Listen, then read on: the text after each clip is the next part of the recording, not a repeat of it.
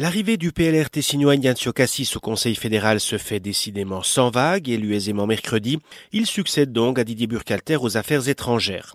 Le précédent conseiller fédéral tessinois, le PDC Flavio Cotti, avait lui aussi été ministre des Affaires étrangères durant la deuxième moitié de son mandat, entre 1993 et 1998.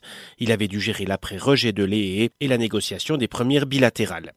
Le PLR salue le maintien d'Odessien au DFAE, insistant sur l'importance des accords bilatéraux, prenant du coup ses distances avec l'UDC qui avait pourtant massivement élu Ignazio Cassis.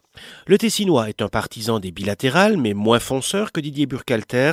Que fera-t-il de l'accord cadre réclamé par Bruxelles et des juges étrangers? S'il devra aller batailler à Bruxelles, c'est d'abord en Suisse qu'on attend Ignazio Cassis. Comment, avec pédagogie, fera-t-il comprendre et admettre la nécessité d'accord avec l'Union européenne, même si tous ne plaisent pas? À ceux qui se demandent quelle ligne générale adoptera Ignazio Cassis, on s'en fera une idée lorsqu'il s'agira de défendre et de débattre du budget alloué à l'aide au développement dans le viseur de l'UDC.